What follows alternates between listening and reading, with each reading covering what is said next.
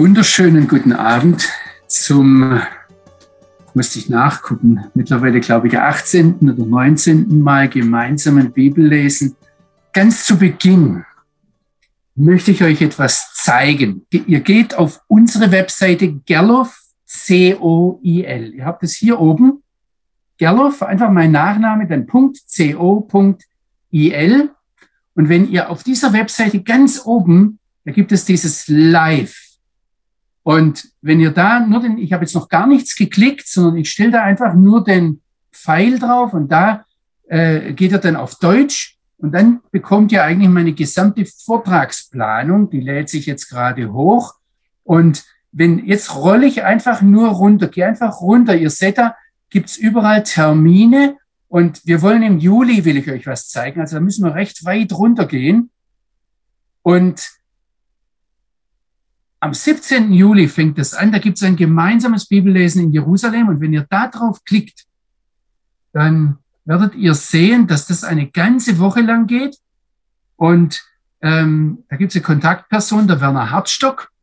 Und wenn ihr darüber mehr wissen wollt, dann gibt es unter dem Werner hier dieses Emblem. Und wenn ihr da drauf klickt, bekommt ihr eine ganze Beschreibung von einer Reise nach Israel, die ähm, sehr flexibel gestaltet ist also da bezahlt ihr zunächst einmal nur Hotel und ähm, den Aufenthalt hier.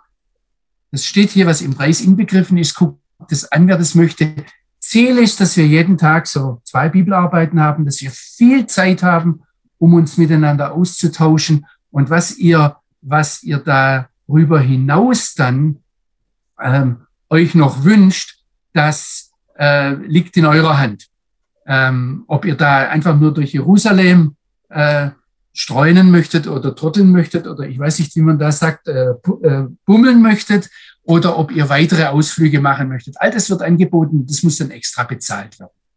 Was ich noch eine Sache, die ich euch zeigen wollte auf der Webseite, wenn wir jetzt die, wenn ich die gerade vor euch habe, ich kann euch das auf Videos oder auf Audio zeigen. Also wenn ihr hier auf Video oben geht und dabei gemeinsames Bibellesen hingeht, dann könnt ihr die gesamte Serie, die wir miteinander aufgenommen haben, hier, ich rolle nur runter, also noch einmal nachhören. Ich klicke das noch einmal weg und gehe mal auf Audio drauf. Da gibt es dasselbe für diejenigen, die lieber einen Podcast haben, das als Podcast. Auch hier, der Ruben stellt es immer ganz nett da rein. Ähm, ist richtig toll. Also habt ihr ganze Serie vom gemeinsamen Bibellesen, könnt das einfach nochmal ansehen. Ich möchte jetzt vielleicht noch eine grundsätzliche Sache sagen zu den Fragen. Ich versuche auf alle Fragen von euch einzugehen, sodass das wirklich ein, ein äh, Gespräch ist. Ich lese alles, was ihr mir schreibt, nehme alle Meinungen und Einwände ernsthaft zur Kenntnis.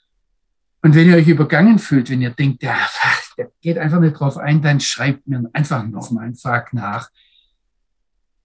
Es ist mir wichtig, dass wir hier miteinander im Gespräch sind. Ich möchte jetzt eines wieder ganz klar sagen, miteinander auch im Gespräch, vor allem mit unserem Vater im Himmel und mit äh, ihm, also nicht nur, dass wir untereinander uns unterhalten, sondern dass wir mit ihm im Gespräch sind. Und äh, Samuel, bevor ich dich jetzt zu Wort kommen lasse, möchte ich einfach den Vater im Himmel einladen. Herr, du bist derjenige, dessen Worte zählen. Alles, was wir sagen, alles, was wir verbreiten, alles, was wir denken, sind, wenn es von uns kommt, unnütze Worte. Und wir bitten dich deshalb, auch das Gespräch, auch die Rückfragen, auch die, die kritischen Überlegungen, bitte dich einfach, dass du damit dadurch etwas in uns wachrüttelst, dass wir mit dir ins Gespräch kommen, ja, dass wir geistlich wachsen. Du siehst auch jeden, der sich das später anhört. Nimm uns in deine Hand. Verändere du unser Leben und verändere du durch uns die Welt, die du geschaffen hast und in die du uns hineingestellt hast. Wir wollen einfach ganz viel von dir erwarten, Vater und kommen im Namen Jeschuas, des Messias Israels, unseres Herrn, zu dir. Danke, dass wir das dürfen. Amen. Amen. Samuel hat per WhatsApp mir eine Frage gestellt, aber er ist jetzt live dabei. Aber ich muss eines sagen, er fängt an mit, ja, um es ganz ehrlich zu sagen, mich hat eine Aussage verwirrt. Und ich habe ihm dann gesagt, Samuel, ich hoffe, dass du immer, immer ganz ehrlich mit mir bist und keine Angst hast, ähm, auch dagegen zu kommen, wenn jetzt etwas, also dich gegen den, den äh, ähm, weiß nicht, gegen den Strich kämmt. Rede einfach mal.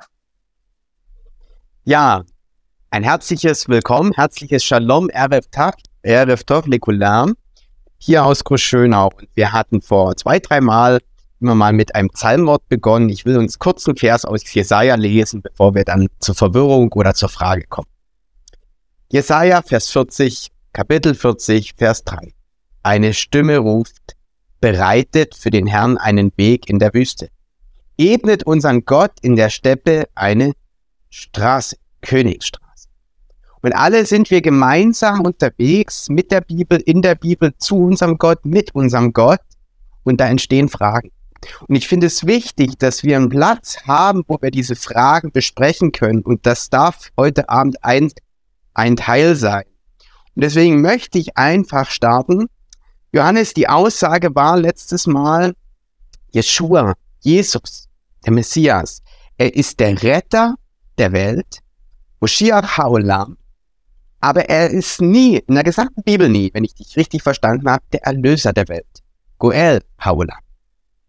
Und das hat bei mir mehrere Fragen auf, ausgelöst auf, äh, sie sind entstanden. Erstens, gibt es in der Bibel überhaupt einen Erlöser der Welt, einen Welterlöser? Oder kommt das Wort Goel Haolam in der Bibel gar nicht vor? Zweitens, wer ist der Erlöser der Welt? Gibt es einen? Ist es der Vater im Himmel oder gibt es den gar nicht? Drittens, im Buch Ruth, wo es um den Boas geht, ist er der Löser, der Löser des Landes, der Erlöser, der nächste Verwandte, aber eigentlich nicht so sehr der Retter, wenn du jetzt den Schwerpunkt auf den Retter legst. Wie passt das zusammen? Ich würde sagen, Retter und Erlöser sind zwei deutsche Worte, die synonym gehen. Du hast das sehr stark getrennt. Da habe ich einfach Fragen zum Verständnis und komme da nicht so richtig klar. Das hat mich verwirrt. Ja, und jetzt lege ich es dir einfach hin, mach was draus. Also das erste vielleicht, du äh, hast mir das zum Glück auch geschrieben, hast es jetzt etwas verschluckt auf Hebräisch.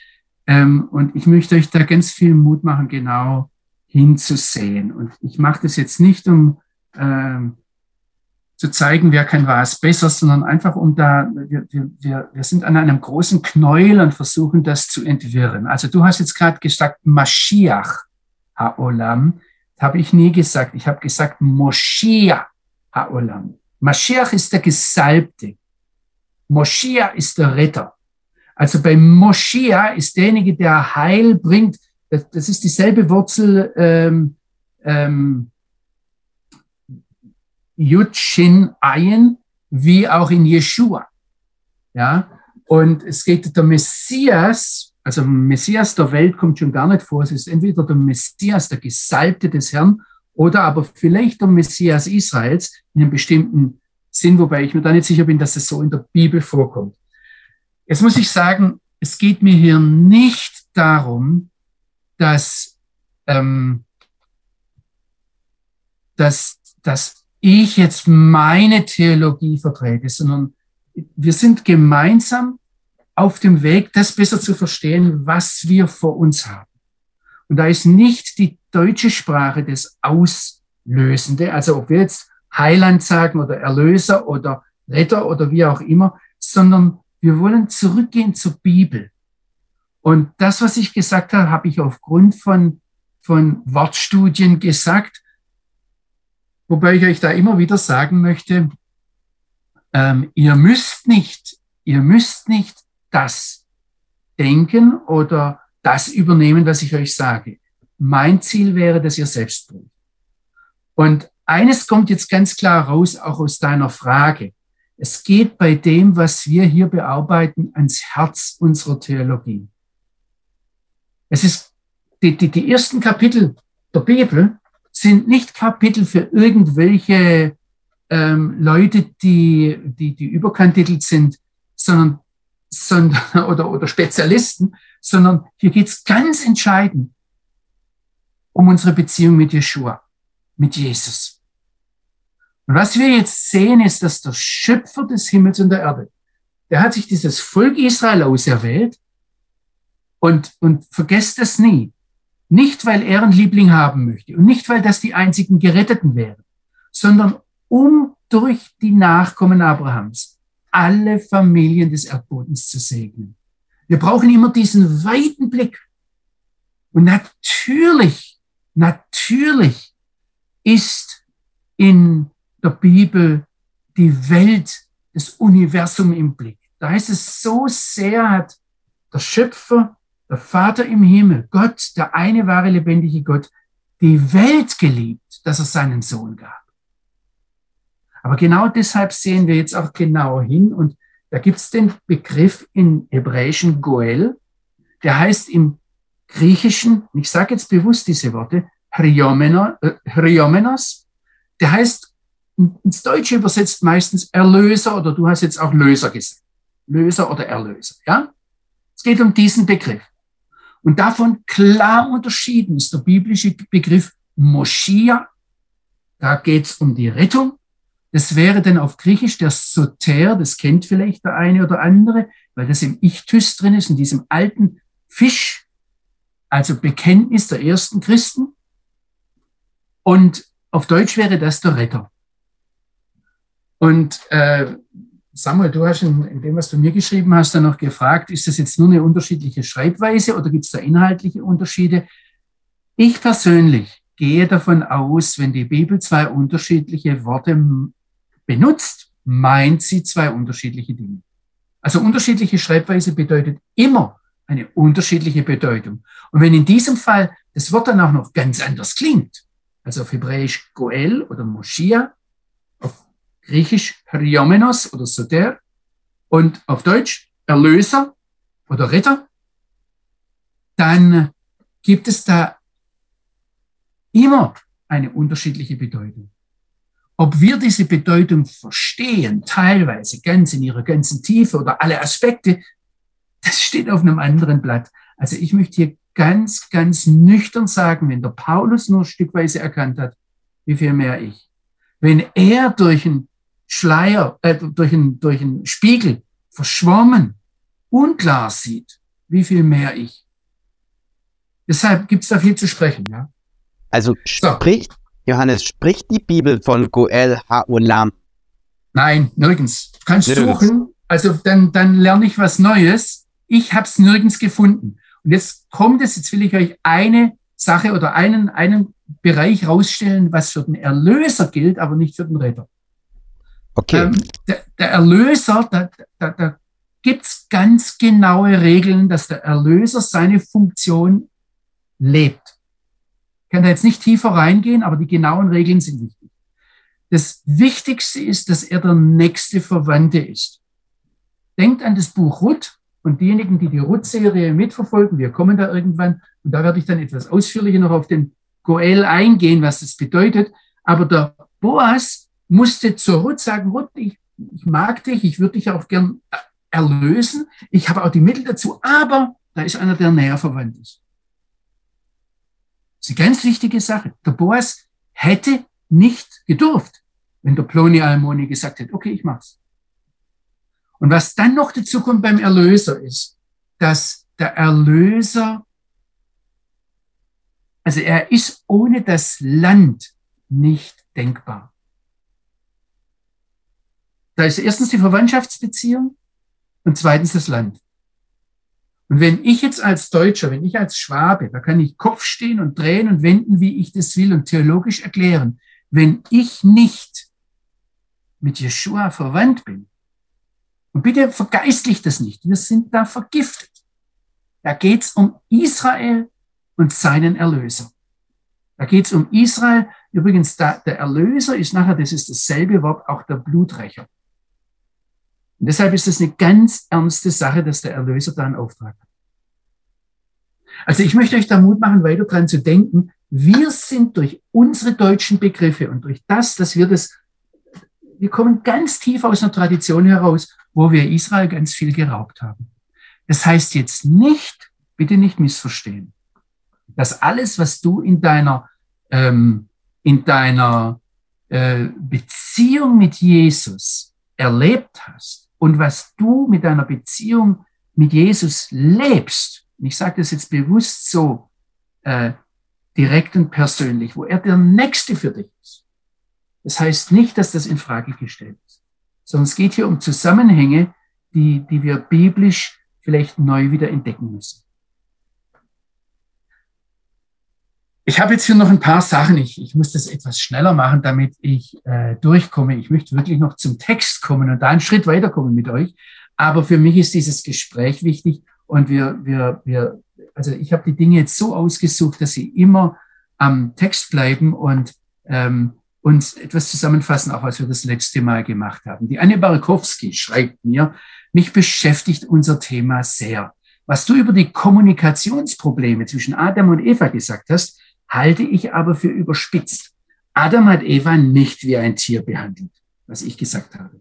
Er hat ja gleich erkannt, dass sie von seinem Gebein ist und kein Tier. Und dass er dann ausgerufen hat, wie sie heißen soll, soll ist, ist ziemlich typisch für die Bibel. Viele Frauen haben nach der Geburt ausgerufen, Gott hat mir ein Kind geschenkt, es soll so und so heißen. Und nachdem alles fertig war, schreibt die Anne, hat Gott sein Werk als sehr gut bezeichnet. Wenn zu dem Zeitpunkt schon ein Missstand in der Ehe gewesen wäre, hätte er sicher ein anderes Urteil gefällt, oder?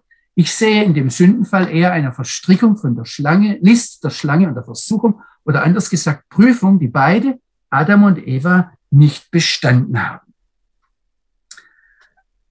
Soweit die Anne. Also zunächst mal, ich freue mich unwahrscheinlich, dass ich immer wieder merke an den äh, Zuschriften, die ich bekomme, dass ihr euch so mit der Bibel beschäftigt. Damit habe ich eigentlich mein Ziel erreicht. Und wir könnten jetzt, also ich kann euch alleine weitermachen. Dass ihr euch mit der Bibel beschäftigt, das ist das Wichtigste.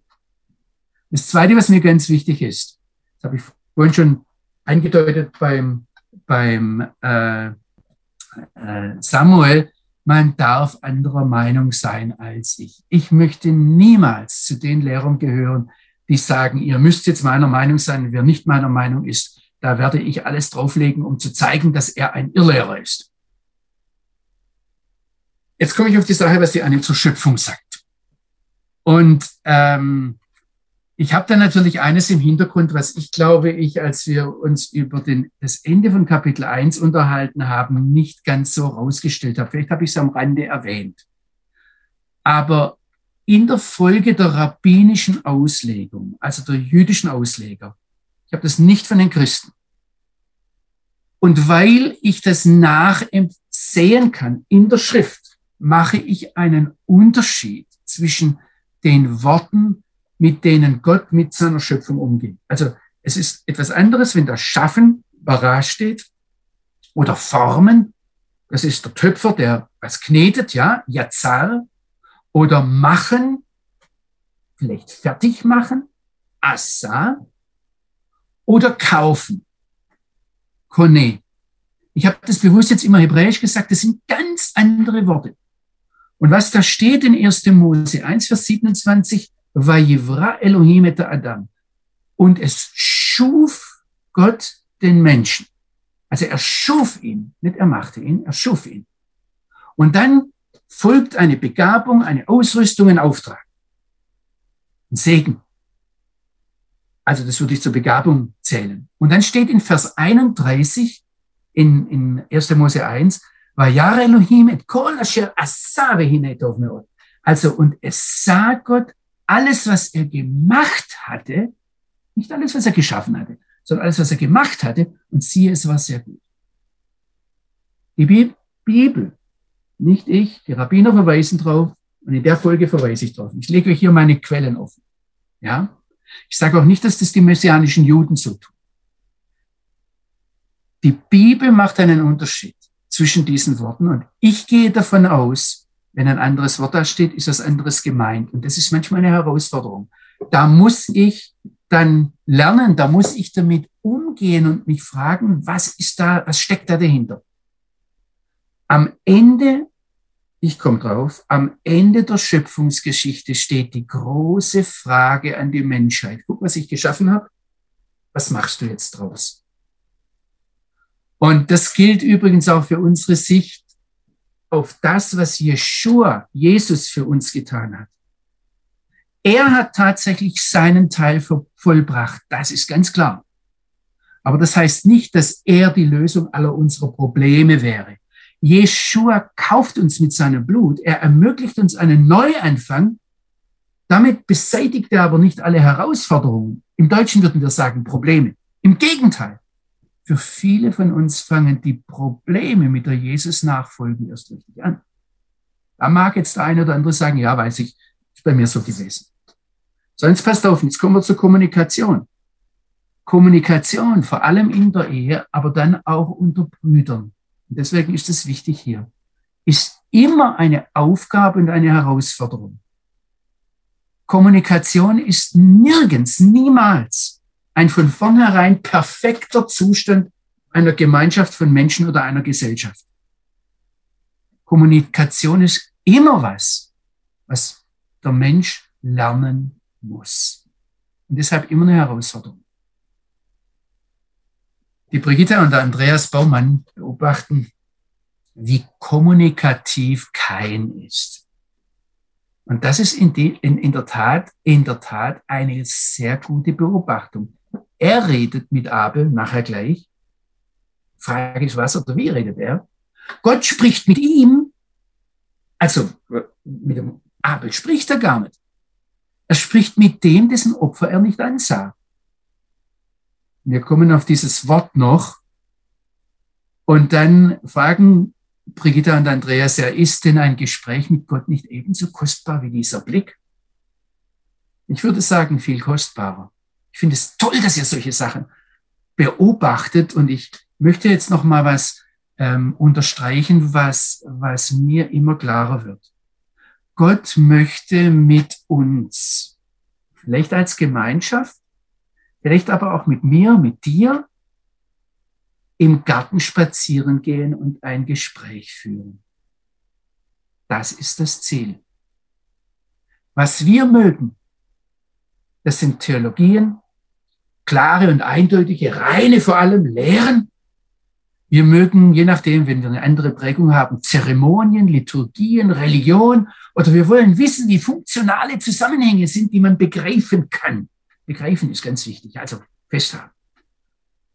Manche mögen dann auch Gebet.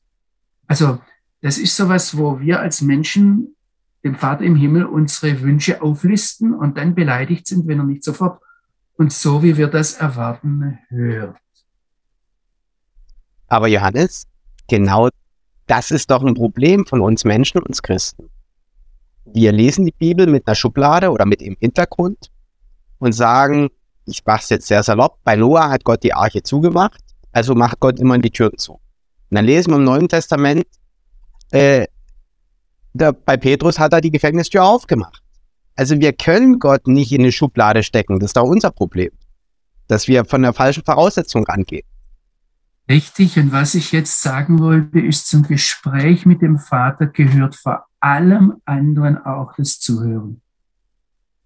Und für mich ist die große Herausforderung in letzter Zeit, dass Beten nicht ist, dass ich Gott möglichst intelligente Ratschläge gebe, auf die er nicht käme, wenn er mich nicht hätte.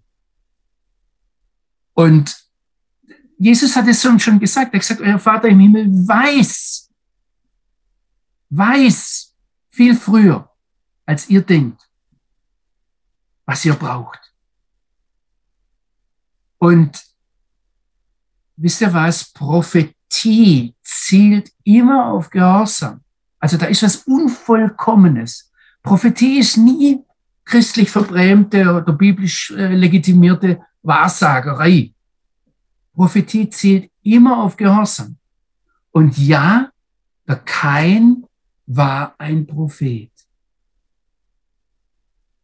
Wir werden da noch öfters drauf zurückkommen, aber Gott spricht am Anfang mit keinem so ausführlich wie mit dem Kain.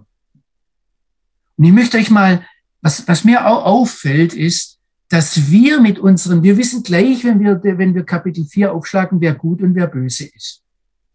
Und, und, und wehe, ich sage jetzt, der, der Böse ist, ist gut und der, und, der, und der Gute ist böse. Wir wissen natürlich, wie die Geschichte ausgeht. Aber lest einmal die Geschichte eins nach dem anderen.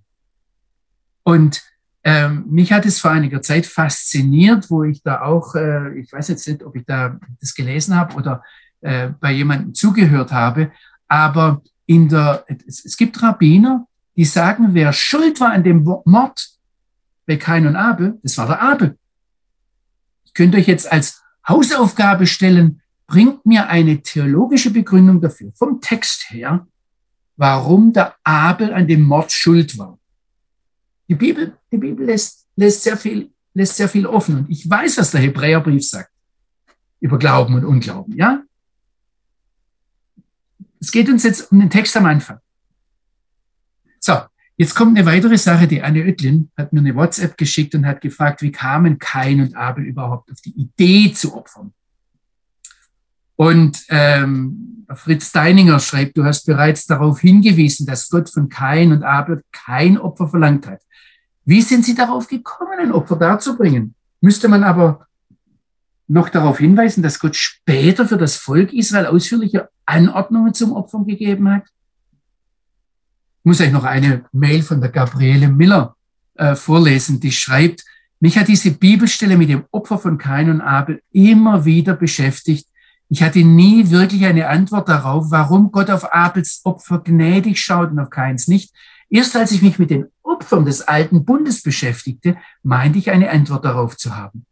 Liege ich, fragte Gabriele, mit meiner Vermutung richtig, dass diese beiden Bibelstellen im Zusammenhang stehen. Wurde Abels Opfer eingesehen, weil Abel eins war mit dem Opfer, weil der Herr uns selbst haben will? Das ist eine ganz tolle Idee.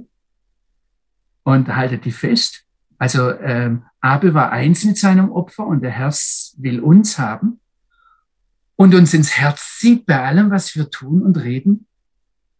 Gabriele schreibt, und weil sein Opfertier ein Haupt hatte, auf das Abel sein Hand legen konnte und also das Opfer und Hingabe bei Abel eins waren. Hm. Oh, oh, oh. Ähm, ich möchte euch jetzt noch einmal eine, eine Sache zeigen, kurz, jetzt muss ich wieder gucken, ähm, und, und zwar äh, noch einmal eine Sache zeigen bei mir auf der Webseite. Und zwar gibt es da, geht's bei Videos rein, da gibt es eine Serie über die Endzeit. Wenn er da draufklickt, kriegt er da die ganze Serie über die Endzeit. Und da gibt es, ähm, also auf dieser Webseite gerloff.co.il, ganz oben im Menü auf äh, Audios oder Videos gucken, habt ihr ähm, die, die Endzeitserie und da gibt es eine ganze äh, Bibelarbeit über Opfern in der Endzeit. Wollte das euch nur zeigen und wollte euch da Mut machen, da nochmal reinzugucken. Ich sage jetzt nicht, bitte nicht missverstehen, dass ich dort alle Antworten gebe. Ich gebe sie nicht. Für mich stehen da auch ganz viele Fragen offen. Ich glaube, dass auch die Reihenfolge, in der uns die Bibel etwas präsentiert, inspiriert ist, etwas zu sagen hat. Also, dass es wichtig ist, was steht am Anfang und was passiert dann eins nach dem anderen. Und wir stehen hier ganz am Anfang und wir halten das zunächst mal fest. Gott hat weder dem Kain noch dem Abel gesagt, du sollst opfern. Und wehe, du opferst nicht, ja?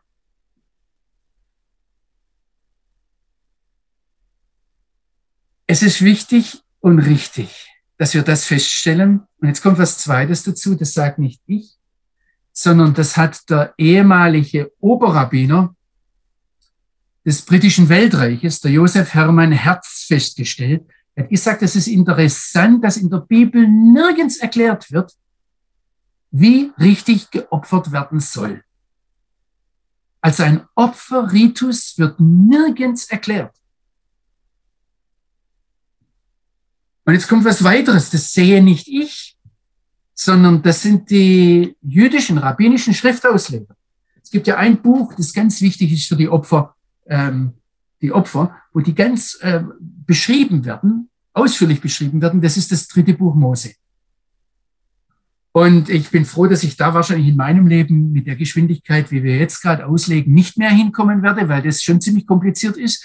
Aber das sagt nicht ich, das sagen die jüdischen Rabbiner, die sagen, pass auf, wie das beginnt. Da heißt es, und der Herr rief Mose in 3. Mose 1, Vers 1 und redete mit ihm aus der Stiftshütte und sprach, der Berebne Israel, Elehem, rede mit den Israeliten und sprich zu ihnen, und jetzt kommt es, wo das Hebräische wieder wichtig ist. Adam, Hiakriv, Mikem, Korban, Ladonai. Jetzt passt mal auf, was da, da, da wird mit der Satzstellung was ganz Interessantes gemacht. Das fängt an mit ein Mensch. Wenn er etwas darbringen möchte, von euch her, und zwar ein Opfer, das ihn möglicherweise näher bringt, oder was auch immer für eine Funktion hat, in Richtung auf den Herrn. Was jetzt die Rabbiner hier betonen, ist, die Initiative fürs Opfern kommt vom Menschen, nicht von Gott. Und lest eure Bibel darauf hin. Wo hat Gott auf menschliche Wünsche, menschliches Denken, menschliche Verhaltenweisen, menschliche Triebe reagiert? Und wo kommt er und sagt, ich möchte das oder jenes? Und Opfer sind in der Regel eine Reaktion Gottes auf das, was er, also was der Mensch möchte. Und für mich ist hier ganz wichtig, was ich als Journalist gelernt habe im Interview, wenn ich Fragen stelle, dann bestimmen meine Fragen die Antworten. Ob das dann der Intention des Befragten entspricht, steht auf einem ganz anderen Blatt. Ich sage euch ganz klar, ich will wissen, was unseren Vater im Himmel bewegt, was er auf dem Herzen hat. Und er sagt, in keiner menschlichen Beziehung, soweit ich das sehe, bitte bring mir ein Opfer, sonst bin ich nicht zufrieden.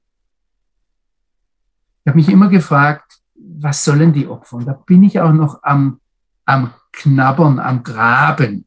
Und es gibt ein Bild, das mir nicht aus dem Kopf geht. Das ist das Bild, ich sehe da meine Kinder vor Augen, die bringen da so einen, einen ganz äh, zerkrumpelten Löwenzahn. Also so, so, wisst ihr, diese, auf Tschechisch sagt man Pampelischke, ja. Also sind diese gelben Blüten, die die Kinder, Kinder ganz toll finden, die dann meistens schwarze Hände machen.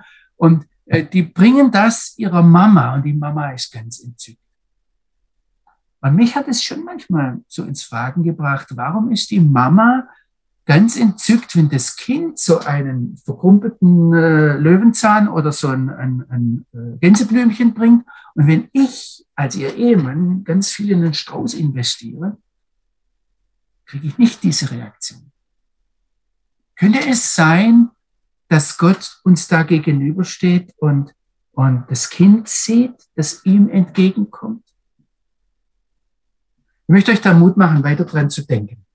Jetzt habe ich noch eine, eine Mail. Ich sehe, dass die, die Zeit uns schon wieder sehr davonläuft. Aber ich, habe, ich muss euch die zeigen, weil äh, ähm, da manches drin kommt von der Cornelia Gruber, wo sie, wo sie ähm, Dinge aufgreift und, und sehr schön zusammenfasst, wo wir jetzt sind mit dem Text. Sie sagt, die Bestimmung Kains in seiner Funktion als Goel und damit als Vorläufer Jeschuas, des wahrhaftigen Goel, war für mich ein befremdlicher Gedanke und ich hatte, wie etliche andere, die dir geschrieben haben, daran zu knabbern. Vielen Dank für deine Erläuterungen, die haben mir geholfen. Weil ich selbst oftmals die Erfahrungen gemacht habe, dass meine christlichen Geschwister verhalten bis empört reagiert haben, wenn ich sie mit biblischen Aussagen konfrontiert habe, die nicht in ihr bisheriges Denkmuster passen, habe ich mich entschlossen, dieses gefühlte Unbehagen zunächst auszuhalten das ich ja selbst empfinde, wenn mir Neues und scheinbar unbiblisches, Spekulatives vorgetragen wird. Beim betenden Nachdenken, vielen Dank, Cornelia, dass du das hier bringst, beim betenden Nachdenken erschließt sich manches, wenn auch längst nicht alles, wir bleiben unterwegs. Ja, wir bleiben unterwegs und wir knabbern. Und ich darf euch vielleicht eines verraten, mich kostet es manchmal sehr viel mehr, euch diese Dinge mitzuteilen, als euch, weil ähm, ich, äh, es ist sehr viel einfacher, sei es als Journalist oder als Bibelleser, euch Sachen zu sagen, die ihr gewohnt seid, wo ich weiß, da sagt ihr oder denkt ihr Halleluja oder Amen ähm, oder Sachen euch vorzutragen, wo ich genau weiß, da kommt Widerstand. Ich, ich weiß ja, wie ich bin. Jetzt äh, schreibt die Cornelia weiter. Jedenfalls habe ich jetzt noch genauer in den Text geschaut, die Bedeutung der Worte, die Syntax und Grammatik betrachtet und spannende Entdeckungen gemacht. Das macht mir Freude. Das finde ich klasse. In Bezug auf das Verhältnis der Brüder Kain und Abel ist mir unter anderem Folgendes deutlich geworden. Ihre Rollen scheinen vertauscht zu sein. Merkt ihr diese Beobachtung von der Cornelia? Das scheinen die Rabbiner äh, gemerkt zu haben, wenn sie sagen, ja, eigentlich war der Abel schuld. Also sagen nicht alle Rabbiner, aber manche, dass er, dass er umgebracht wird. Abel, dessen Vorname vorgibt, schreibt die Cornelia, dass er als wohl nichts Gescheites zustande bringen wird, äh, wird eine Führungspersönlichkeit, ein Hirte. Diese erstaunliche Tatsache wird mit der Einleitung, und da zitiert sie jetzt das Hebräische, Vayehi Hevel Roed Son, also durch dieses Vayehi besonders hervorgehoben.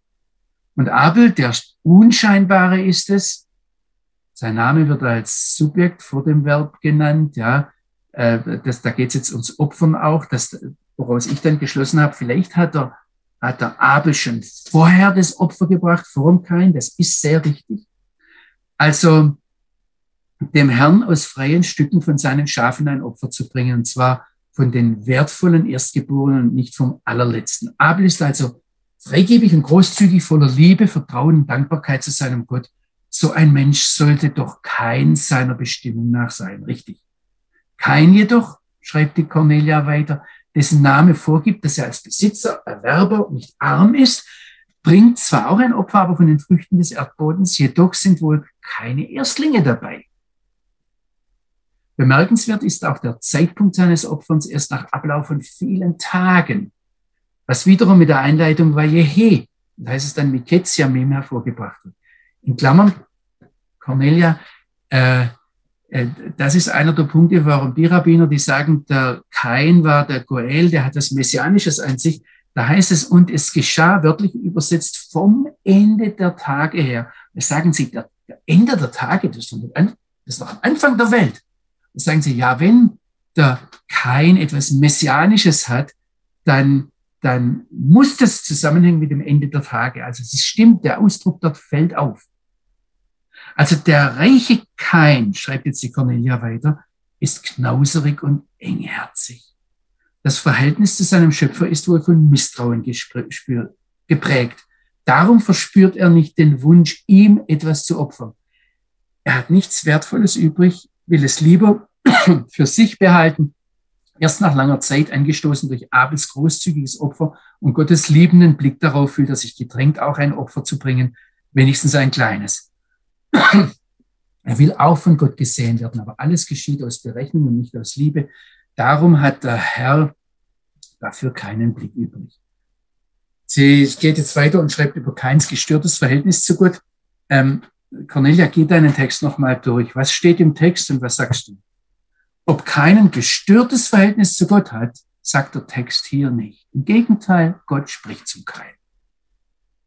Und ich möchte jetzt doch mit euch noch in den Text hineinsehen, dass wir uns diese Verse fünf bis sieben noch ansehen und ihr haltet Fragen fest und der ähm, Samuel, Samuel, du unterbrichst mich auch, ja, das war gut. Aber jetzt guckt mal rein. Ähm, wir sind im Vers fünf und manches wurde jetzt genannt. Ähm, übrigens, viele von euren Mails waren toll. Woran konnte man den Unterschied erkennen? Natürlich, wie auch die Cornelia das gesagt hat, ähm, ist es so, dass der Abel von seinen Erstlingen das Beste brachte. Die wird ganz dick unterstrichen und der Kain, so wie es geschrieben wurde, hat das erste Beste gegeben. Da war ein Unterschied.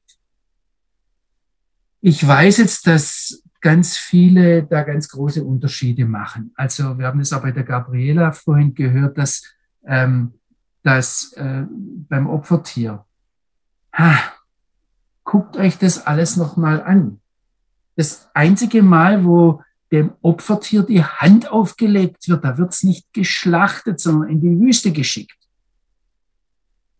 Und es gab im Tempel immer diese Speisopfer und Trankopfer. Und wenn wir das feiern als Christen, was am nächsten drankommt als ein Opfer, in, in manchen Traditionen wird es auch als Opfer betrachtet, das Abendmahl, da geht es um Trinken und Essen. Natürlich denken wir an ein anderes Opfer. Aber, und es ist toll, dass dieses Opfer von Yeshua dauernd mit uns geht, aber wir müssen sehr, sehr, sehr aufpassen, dass wir unsere heidnischen Vorstellungen, unsere heidnischen Prägungen nicht zu etwas biblisch Verbindlichem machen. Und deshalb machen wir sowas miteinander. Ihr dürft nicht hinterfragen, ich hinterfrage euch. Es gibt da ganz viele Spekulationen drüber. Ganz schlicht und einfach vom Text her. Wir wissen es nicht. Also es gibt Spekulationen, dass da, da, da kein eben das bringt, was von der verfluchten Erde herkommt, ja. Und, da, und, und, und der Abel ein blutendes Opfer und äh, der Kain nur ein blutloses. Und so, ihr dürft darüber weiter nachdenken und ihr dürft darüber Predigten halten, ja. Aber wenn wir den Text genau ansehen, stehen wir da und sagen, wir wissen es nicht. Wir wissen es nicht. Es wird nicht gesagt, sondern da ist einzig und allein der freie Wille Gottes.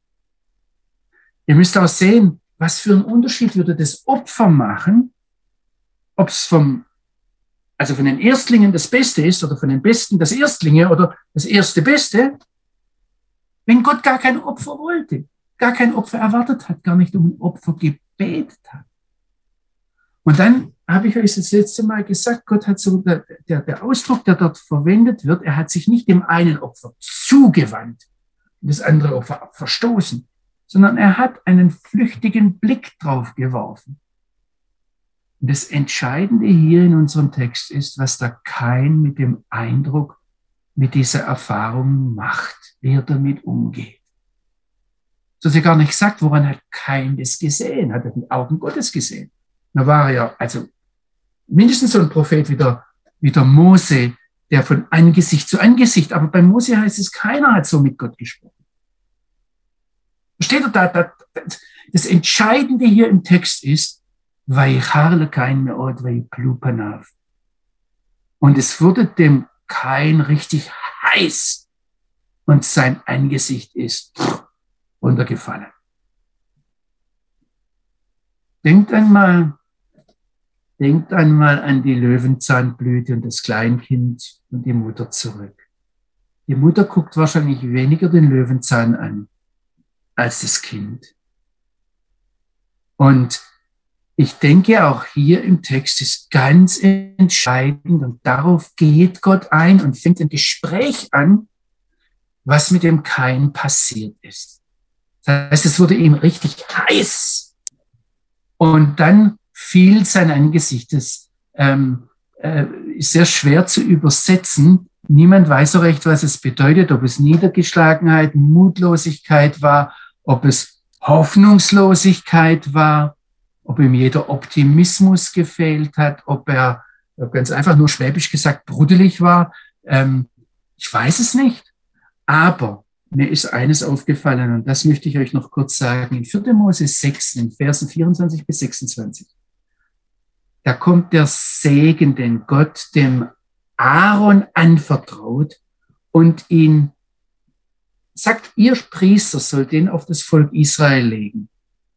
Also dieser Segen, Jevarecha Adonai Vishmarecha.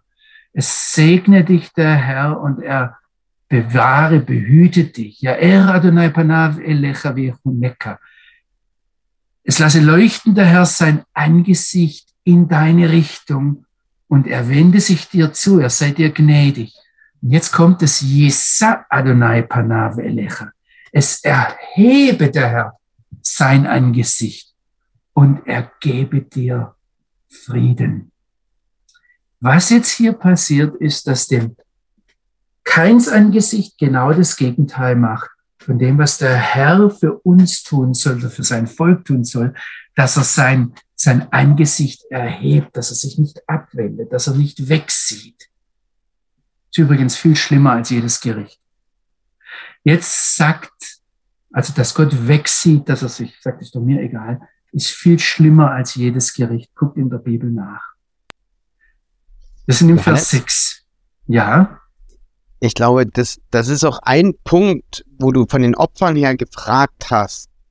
Äh, ich habe gerade nochmal der Bibel nachgeschlagen. Die Frage ist ja nicht die Aufforderung zu opfern, sondern von der Bibel her zum Gehorsam. Und damit in der Beziehung zu Gott zu bleiben und zu leben. Ähm, als das Volk ungehorsam war und Saul geopfert hat, dann sagt der Prophet Samuel, siehe, Gehorsam ist besser als Schlachtopfer, Aufmerken besser als das Fett der Widder. Also ist ja genau der Punkt, äh, wie gehe ich damit um? Kein hat seinen Blick gesenkt und sich damit abgewendet, aber er hatte die Möglichkeit auch zuzuwenden. Also es war sozusagen der Umgang mit ihm oder zu ihm. Die Entscheidung, was aus der Situation raus geworden ist, ist ja seine eigene Entscheidung gewesen. Also er hatte die Wahl sozusagen. Er, er war nicht sozusagen eine Einbahnstraße festgefahren. Er hat sich entschieden. Oder? Du sagst es richtig, aber lass uns mal dem Text weiter nachgehen. Also das ist, ähm, äh, mir läuft etwas die Zeit davon. Ich möchte aber genau auf den Punkt kommen, den du da jetzt sagst, ja. Was jetzt im Moment wichtig ist im Vers 6 ist, Entschuldigung, wenn ich da nochmal drauf zurückgehe, halt es fest, falls du noch auf was anderes rausgehen wolltest. Ähm, was Gott jetzt im Vers 6 sagt, ist, dass er, also es heißt es, Vayomer Adonai El Kain, da heißt, und es sprach der Herr zu Kain. Kain steht hier auf einem sehr, sehr hohen geistlichen Niveau. Der Herr spricht zu ihm. Also Kain ist aus unserer heutigen Sicht ein Prophet. Und selbst wenn jetzt jemand hier sitzen und zuhören sollte und sagte, ja, aber genauso spricht er zu mir, wie zum Kain, dann muss ich sagen, es gibt einen gravierenden Unterschied. Ähm, der Heilige Geist hat das, dass der Herr zum Kain sprach, in der Bibel schriftlich festgehalten. Das, dass er zu dir oder zu mir sprach, angenommen, es war auf derselben Höhe, auf demselben Niveau, es steht nirgends in der Bibel. Und das ist eine ganz wichtige Sache, dass wir das festhalten, dass wir nicht von vornherein wissen, hat der kein ist der Mörder. Ja? Und jetzt, Samuel, jetzt kommt das, was du gerade auch angesprochen hast. Gott fragt ihn nach seinem, warum ist dir so heiß und warum ist dein Angesicht äh, äh dir, dir aus dem Gesicht gefallen, ja? Ähm, warum ist dein Angesicht gefallen? Da ist kein moralisches, kein disziplinäres Gebot. Da ist kein, du sollst nicht essen, du sollst das machen oder jenes machen oder ähm, tu das. Äh, da, da, da steht überhaupt kein Gebot da. Und kein hat, theoretisch sage ich jetzt einmal, wenn wir die Bibel von Anfang an lesen, gegen kein von Gott ausgesprochenes Gebot verstoßen. Und ähm, das macht es, macht es, also was wir hier merken, wir haben hier gelebt, was später der Paulus in Römer 1 aufgreift, dass er sagt, dass das Wesen Gottes aus der Natur, aus der Schöpfung gesehen werden kann. Ganz wichtig. Und Gott spricht den Kein an auf das, ich sage jetzt einmal, wie fühlst du dich? Was ist da los? Was passiert mit deinem Angesicht? Warum kannst du mich nicht gerade in die Augen sehen? Warum senkst du deinen Blick? Und jetzt, über den Vers 7 kommen wir heute nicht mehr raus. Ähm, ich, ich übersetze euch einmal vor, soweit ich das kann. Anointed said, ist nicht so, wenn, ich sage jetzt einmal, wenn du auf gutem Wege bist, wenn du Gutes bewirkst, kannst du frei den Blick erheben. Da kommt jetzt dieses Wort sät vor, wo das, also das wäre, wo, wo es ihm das, das, das Angesicht fällt und dass der Herr sein Angesicht leuchtend ne, erhebt über uns, das ist das, dasselbe Wortstamm. Jetzt geht er weiter, wie ihm Betta hat da drovetz. Hast du aber nichts Gutes im Sinn, lauert die Sünde vor der Tür. Ve'elecha deshukato ve'atat im Scholbo. Und nach dir hat sie, hat er Verlangen, du aber herrsche über ihn. Ich kann euch jetzt bei, diesem, bei diesen Stellen sagen, ähm, da kann man ganz, ganz viel drauf aufbauen, wenn man eine Theologie im Hinterkopf hat. Wenn man weiß, was man will. Aber wenn man wieder kein dasteht, dann äh, und, und, und diese Verse jetzt, ich sage jetzt mal die Bibel von vorne nach hinten liest, nicht von irgendwelchen anderen Stellen herkommt, dann ist es eine ganz, ganz schwierige Stelle.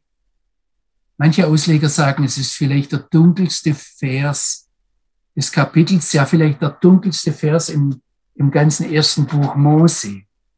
Ich habe äh, den einen äh, Rabbiner, den ich immer wieder zitiert habe, der am Anfang des letzten Jahrhunderts in, in Deutschland gelehrt hat, der Benio Jakob, auf Deutsch geschrieben hat, ähm, der äh, lässt sich da seitenweise drüber aus und dann kommt er zu dem Schluss, man muss vorläufig mit einem Non-Liquid, es ist nicht klar, schließen. Also er gibt gar keine Antworten, sagt, wir verstehen den Vers eigentlich nicht. Da gibt es zum Beispiel ganz am Anfang heißt es, äh, wenn nicht, also wenn, äh, ist es nicht so, wenn du Gutes bewirkst, dann, was soll dieses Seed? Ähm, ich, ich, ich habe euch das gleich so fertig übersetzt und ihr sagt ja, in meiner Übersetzung steht's doch, aber äh, ist überhaupt nicht klar, ist es ein Verb oder ist ein Nomen, ist ein Hauptwort? Ist ein Tunwort oder ist ein Hauptwort? Und was soll er erheben? Soll er sein Angesicht erheben? Soll sich selbst erheben, auf, äh, äh, aufstehen? Und ihr werdet, wenn ihr da etwas weiter in die Übersetzungen reingeht, schon in die antiken Übersetzungen, da, ähm, da findet ihr ganz interessante Sachen. Also der alte Targum, der ins Aramäische übersetzt hat, das ist eine alte jüdische Übersetzung, der sagt, wenn du Dinge besser machst, dann wird dir vergeben. Und es stimmt, dieses, dieses, was ich mit erheben übersetzt habe, ähm, dieses Seed, das wird an, an, an manchen Stellen mit Vergeben. Also wenn der Herr sein Angesicht erhebt, dann hat es was mit Vergeben zu tun. Steckt da vielleicht drin. Ähm, dann ist es, geht's weiter und wenn du nicht Gutes tust, dann heißt es, äh, vor der Tür äh, lauert die Sünde, sage ich jetzt einmal, da komme ich auch gleich noch drauf zu sprechen. Welche Tür? Also, wenn ihr das wisst, dass Jesus an die Tür klopft, ähm, dann wisst ihr natürlich, er steht vor eurer Herzenstür. Ja? War es die Tür vom Haus? War es die Tür von irgendeinem Heiligtum? War es die Tür vom Grab oder vom kommenden Gericht? Also ähm, die Tür ist überhaupt nicht klar. Und dann geht, das, das, das ist vielleicht das Schwierigste hier mit äh, drin, da ist von der Sünde die Rede und die Sünde ist ja auch die im im, im Deutschen, aber dann alle Verben, die danach kommen, und wir machen im Hebräischen diesen Unterschied, die sind männlich. Also da müsste man eigentlich von der Sünde sprechen. Also, das passt jetzt wieder im Deutschen, ja. Also nicht die Sünde, sondern der Sünde. Männlich.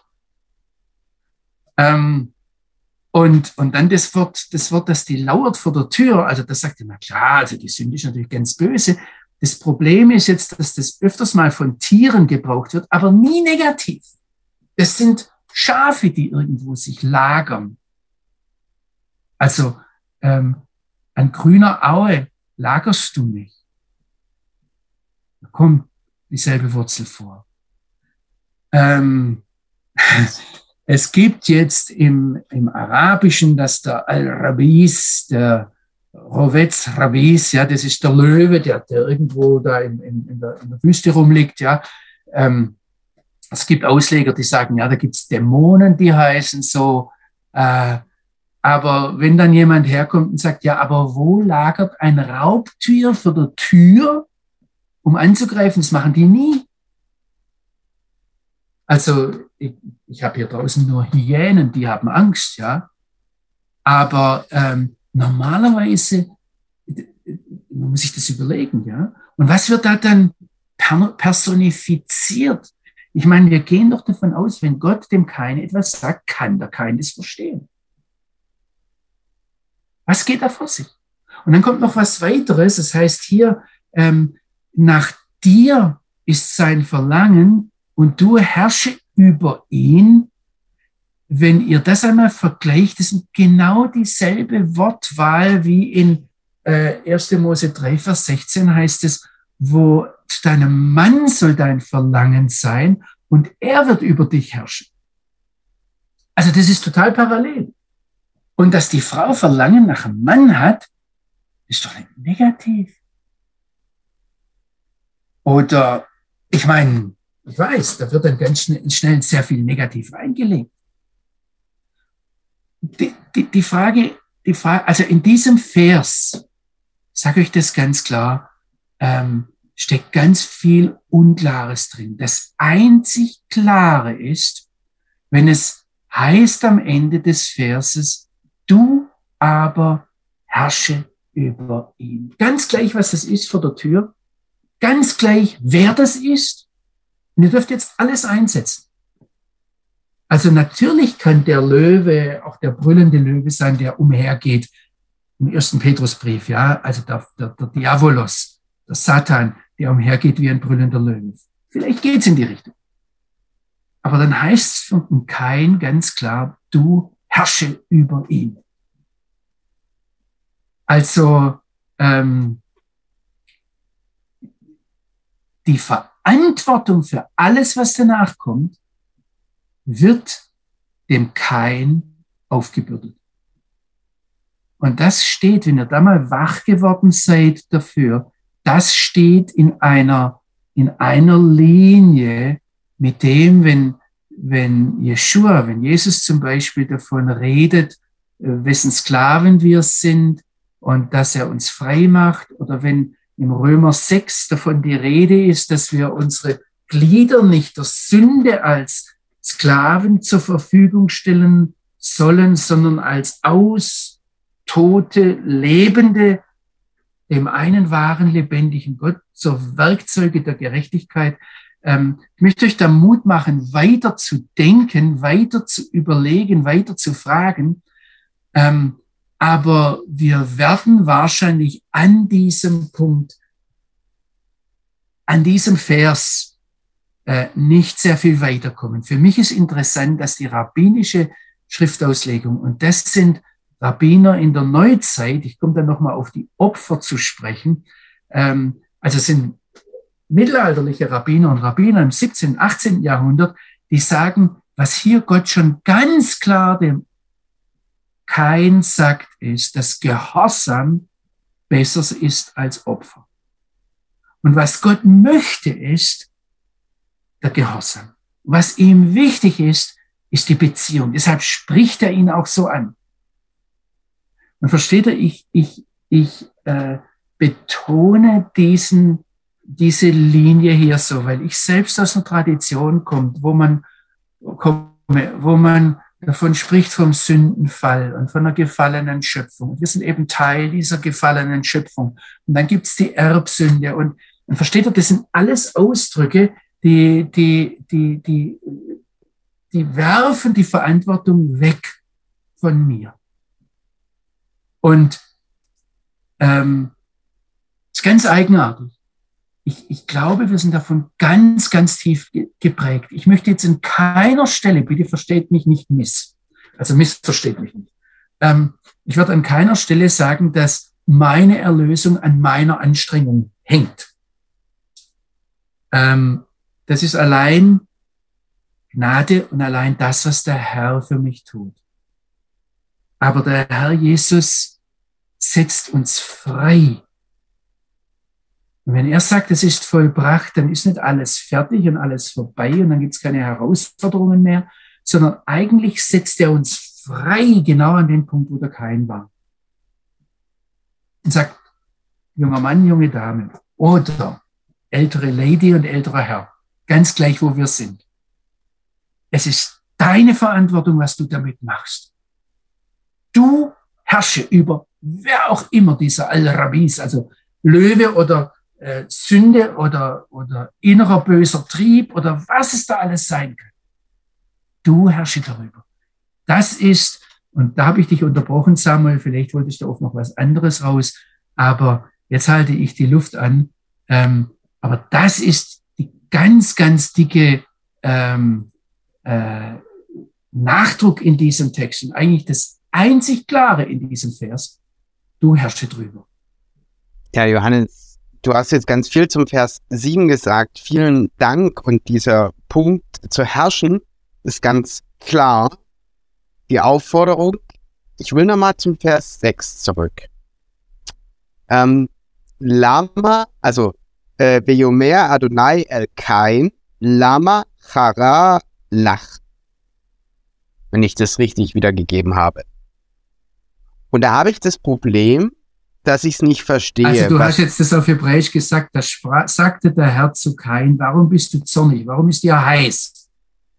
Zornig heiß ist das Hara. Ich dachte, das kommt von Haar, von Berg irgendwie, die weibliche Form. Ah, nee, deshalb, deshalb, äh, wir sollten, äh, ich möchte euch auf der einen Seite darauf aufmerksam machen, dass es wichtig ist. Ich finde es ganz große Klasse, Samuel, dass du mit, äh, mit Hebräisch arbeitest und eigentlich sollten alle hier Nachfolger von Samuel werden, ja.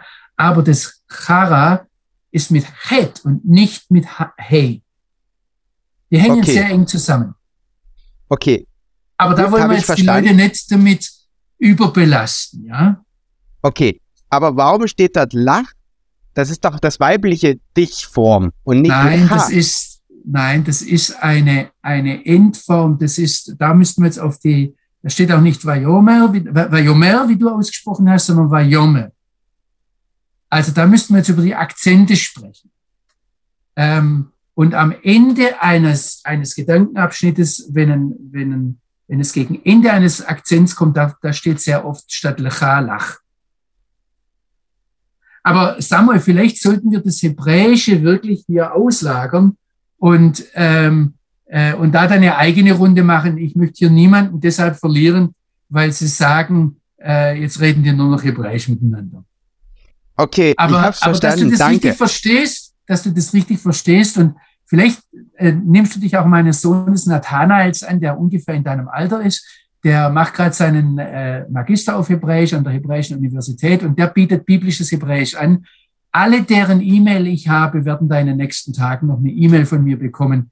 Ähm, wo man übrigens, da kann jeder von euch mitmachen, ja, ähm, Hebräisch zu lernen. Okay. Gut, gibt's noch Fragen?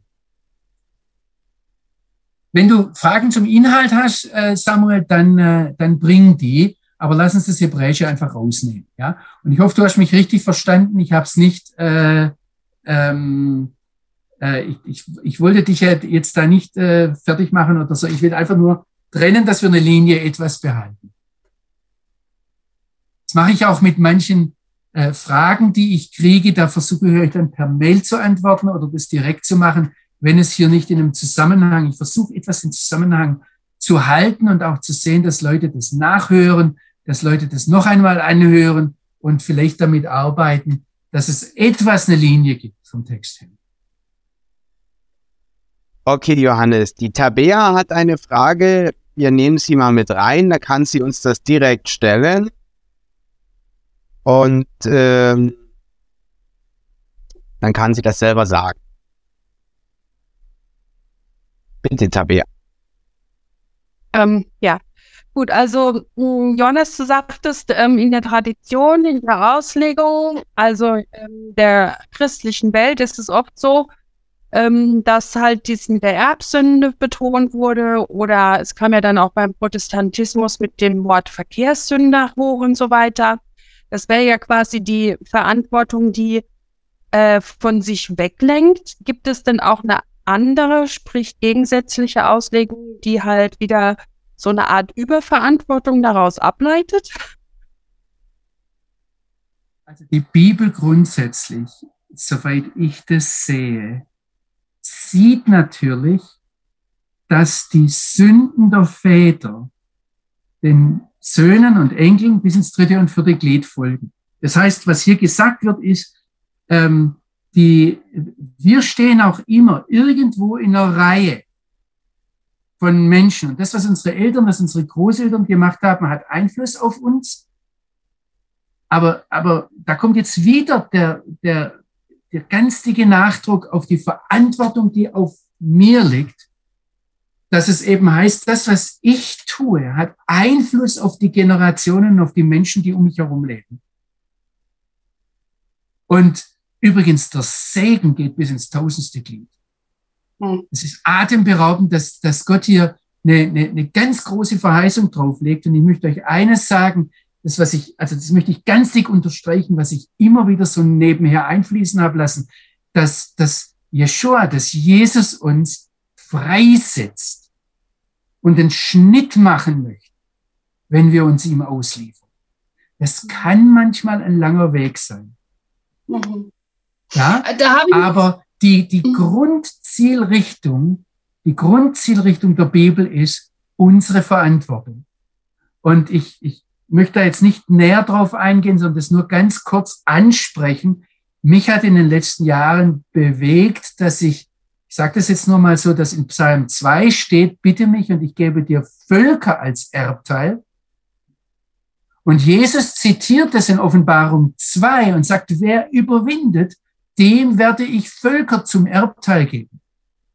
Das heißt, die, das ist eine Spannung in mir. Ich habe da keine abschließende Antwort, aber ich habe den dumpfen Verdacht, dass die Verantwortung, die Gott seinen Kindern auf dieser Erde gibt, viel größer ist, viel weiter reicht, viel tiefere Auswirkungen hat, als wir selbst sehen und, und vielleicht begreifen können.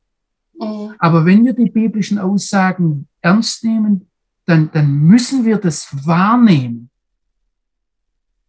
Und das ist eine Sache, also dieses fatalistische, ähm, da fällt mir jetzt gerade nur das Arabische ein, Injala, und, und muslimische Freunde sagen mir, na, da ist bei uns noch sehr viel, das ist anders nochmal, ja. Ähm, also das, das Fatalistische, was kann ich denn schon tun? Es ist nicht biblisch, sondern die Frage ist in dieser herausfordernden um Umwelt, in der wir sind, ähm, was möchte der Vater, dass ich da mit den Mitteln, die er mir gibt, tue? Und die biblische Aussage ist, deine Verhaltensweise, deine Gebete, sag jetzt bitte nicht, aber ich bin doch gelähmt und komme nicht aus meinem Bett, ich bin schon viel zu alt. Vielleicht sind es die Alten im Bett, die die, die Weltgeschichte bewegen. Sind da für mich ganz große Fragen und ich, ich, ich, ich, ja, mit aller Demut sollten wir zum Herrn kommen, aber mit, mit äh, nicht klein von ihm denken. Und er benutzt manchmal Werkzeuge, da, das ist atemberaubend für uns. Tabea, du wolltest noch was sagen? Ja, Schön, dich zu sehen. Du hast, du hast den Aaron, danke, ebenfalls den aaronitischen Segen erwähnt. Da ist ja das Angesicht. Du hast von dem Angesicht Gottes gesprochen. Das Angesicht Gottes hat sich quasi beiden Brüdern zugewandt. Ähm, interessant für mich wäre noch, ähm, es heißt ja irgendwie nur Mose hätte Gott gesehen oder eben auch nicht, weil er sich ja in der Felsspalte versteckt hat oder wie auch immer das dann ist. Ähm, das Angesicht Gottes wendet sich den Menschen zu, aber ob wir fähig sind, dieses Angesicht sehen zu können, ist dann quasi auf dem anderen Papier. Ja, ich würde auch hier wirklich sehr nach diesen Aussagen gehen. Was gesagt wird, ist, dass nicht, dass ich was sehe, sondern dass, dass, dass er sein Angesicht mir gegenüber nicht fallen lässt, weder kein das gemacht hat, nicht sauer ist, nicht mich nicht anguckt, sondern dass er mich ansieht, dass er sein Angesicht mir gegenüber erhebt. Und ähm, ich kann mir schon vorstellen, dass er, ähm, versteht ihr, da geht es ja jetzt nicht um ein äh, Erkennen in dem Sinn, dass ich dann alles weiß und aufschreiben kann, sondern und, und wissenschaftlich genau festhalten kann, sondern es geht um eine Beziehung. Und was Gott dem Kain gegenüber angesprochen hat, ist kein, du kannst mir nicht, sage ich jetzt mal in unseren Worten heute, mit meinen Worten, du kannst mir offensichtlich nicht gerade in die Augen sehen. Da ist doch was los. Und was er da macht, ist, er, auf eine ganz feine, seelsorgerliche Art und Weise greift er in das Leben des Kain ein und sagt, pass auf. Jetzt meldet sich die Franzi. Aber der, der Samuel, äh, du hast die anderen im Blick, du hast auch die, die im Chat und, und wo immer im Blick, wer ähm, Genau, also als nächstes wäre die Franzi dran. Sie hat sich gemeldet, das ist super. Und ich gucke parallel im Chat. Okay, hallo in die Runde. Ähm, Johannes, du hast gesagt, äh, die Lehre von der Erbsünde und von, ähm, von der gefallenen Schöpfung würde uns von der Verantwortung entbinden. Jetzt ist bei mir die Frage aufgetaucht, ähm, wenn wir neues Leben in Jesus haben, dann erwartet, also dann, dann ist es ja schon so, wir haben eine Verantwortung für unser Leben und für unser Tun. Und trotzdem ähm, hängen wir ja alle immer noch in der Sünde. Also der Paulus schreibt es, beschreibt es ja auch sehr deutlich. Wie ist es dann? Also da, da kommt doch trotzdem ins Spiel, dass wir ähm, quasi von Beginn der Welt an in, in der Sünde hängen oder einfach auch durch die Prägung vom Adam. Wie passt es dann zusammen mit der Eigenverantwortung und meiner, also meiner Verantwortung, die ich ja eigentlich habe, wenn ich in Jesus neu geboren bin? Also ich, äh, ich bin, ich möchte einmal so sagen, ein Teil von, von dem war, warum und wie ich biblisch-theologisch arbeite, passiert natürlich unter dem Eindruck, dass in unserer Theologie über Jahrtausende hinweg etwas grundlegend schief gelaufen ist. Und ähm, ich übernehme nicht automatisch jede kirchliche Lehre als ein Gegeben. Ich, für mich persönlich ist jede Aussage der Heiligen Schrift Wort Gottes und verbindlich und ich möchte mich da, auch wenn ich es nicht verstehe, drunter stellen.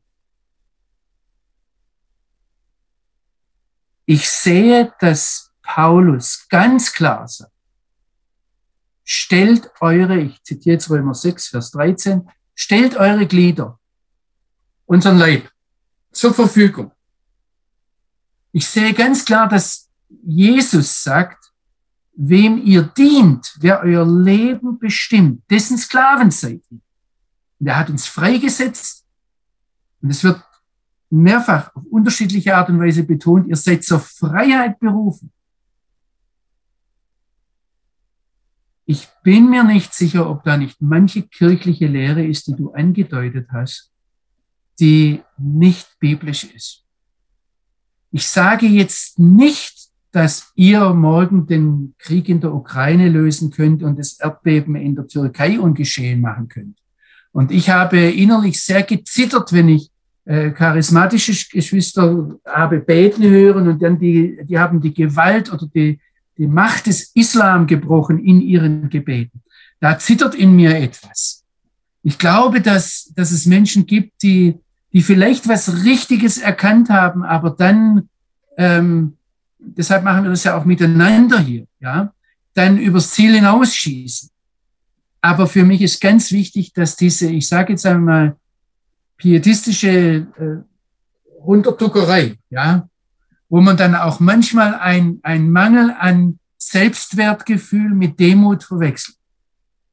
Und ihr Lieben, wenn ihr hier reinguckt in Zoom, guckt euch die Gesichter an. Jedes einzelne ist so viel wert wie das Blut Jesu.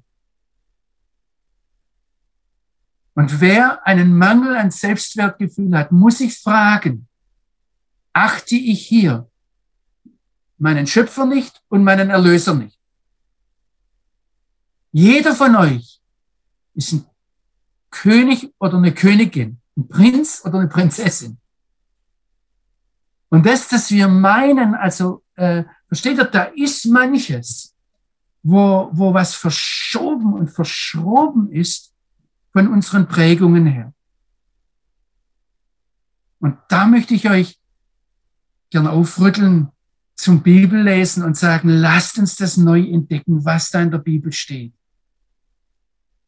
Lasst uns neu entdecken, wo Gott uns unwahrscheinlich viel Verantwortung gibt, unwahrscheinlich viel zutraut. Also das Trauen hat ja was mit Glauben zu tun. Und es ist interessant, wie oft in der Bibel davon die Rede ist, dass Gott an mich glaubt. Das wird dann immer so übersetzt, Gott ist treu, ist aber dasselbe Wort. Und äh, die Frage ist, ob wir dieses äh, Vertrauensverhältnis, dieses Zutrauensverhältnis, dieses Glaubensverhältnis, das natürlich von meiner Seite her gehorsam ist. Aber versteht ihr, wenn Gott mit mir sprechen will und nicht nur die typischen Gebete, die dann mit dein Wille geschehe, äh, nur um sich abzusichern, äh, am Schluss enden, dann kann es sein, dass Gott mit sich diskutieren lässt, wie er mit dem Abraham diskutiert hat. Ja, dann hat sich Ulrike als Nächste gemeldet. Sie möchte was sagen. Bitte, Ulrike, schalt dein Mikro ein. Ähm, ja, nur ganz kurz. Mir ist das gerade so, so deutlich geworden, äh, die Stelle im Lukas-Evangelium, wo es äh, in diesem äh, Endzeitreden ja dann darum geht, wenn ihr das alles seht, dann erhebt euer Haupt, dann guckt hoch. Ich finde es eigentlich für mich sehr interessant, jetzt nochmal diese Parallele dazu zu haben. Ähm, auf der einen Seite diesen Blick zu sinken, das Gesicht fällt und auf der anderen Seite dann, wenn wirklich Chaos ist, ähm, ja, nach oben zu schauen. Also mir sagt das jetzt gerade noch mal so ganz viel. Danke, Ulrike. Ja, du hast vollkommen recht. Ich, ich bin auch deswegen immer mehr beschämt, äh, wie Gemeinden mit der Corona-Krise umgegangen sind, dass es da Gemeinden zerrissen hat. Ähm, wo ich mich gefragt habe, ja, dienen wir wirklich dem, der von sich als einziger sagen kann, mir ist gegeben alle Gewalt, alle Autorität im Himmel und auf Erden. Alles. Und ob wir aus dieser, aus dieser, versteht, wir dürfen dann knallhart miteinander diskutieren. Wir dürfen sogar mit Gott diskutieren. Also wenn er mich da jetzt lostretet, das ist, äh, was das Gebet betrifft, ist eine ganz faszinierende Sache, wenn man da ins Judentum reinguckt.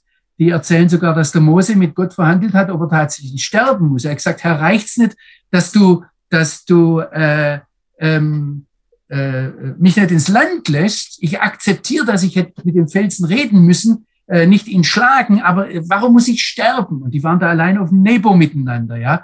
Und dann sagt Gott, ja, aber du hast den Ägypter umgebracht. Und dann sagt der Mose, aber wart mal, Herr, also pass mal auf. Ähm, äh, ich habe einen umgebracht, du hast sie alle umgebracht. Und dann sagt Gott, ja, aber ich kann sie erwecken, du kannst nicht mal den einen auferwecken. da hat der Rabbiner, von dem ich das habe, dann weiter erzählt und hat gesagt, der Mose hat an dem Punkt aufgehört und hat gesagt, okay, ich sterbe, ähm, lassen wir es damit gut sein. Da sagt der Rabbiner, ich hätte noch weitergemacht. Ich hätte so gut gesagt, ja, aber du hättest doch, wenn du, wenn du deine alle auferwecken kannst, kannst du auch meinen auferwecken.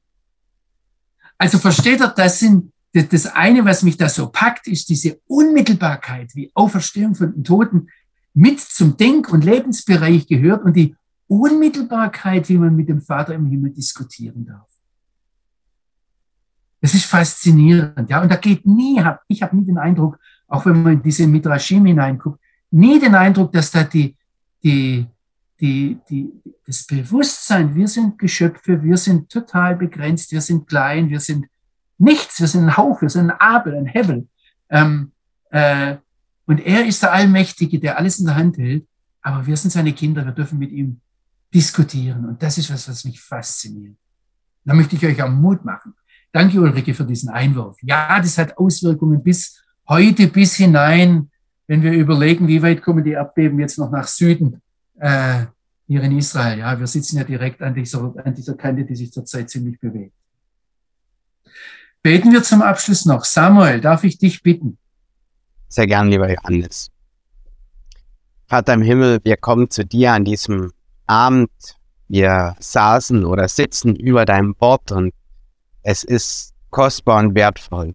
Wie du dir Menschen gedacht hast, wie du dir Beziehungen gedacht hast und wie du gehorsam bist. Ja, Opfer war nicht dein Wunsch zunächst. Du wolltest gehorsam und auch für Eva und Adam war das eine Gehorsamsprobe. Herr, wir bitten, dass wir in unserem Alltag mit all diesen Dingen, in deinem Wort, aus deinem Wort, dass wir sie bewegen, dass sie uns beschäftigen und wirklich auf der Lebensbahn, wo wir mit dir, zu dir unterwegs sind, dass du uns leitest durch dein Wort, in dein Wort, durch den Heiligen Geist, wo du gesagt hast, dass du bei uns bist und uns in alle Wahrheit leitest. Wir vertrauen dir und deinem Wort, was du geschrieben hast. Amen.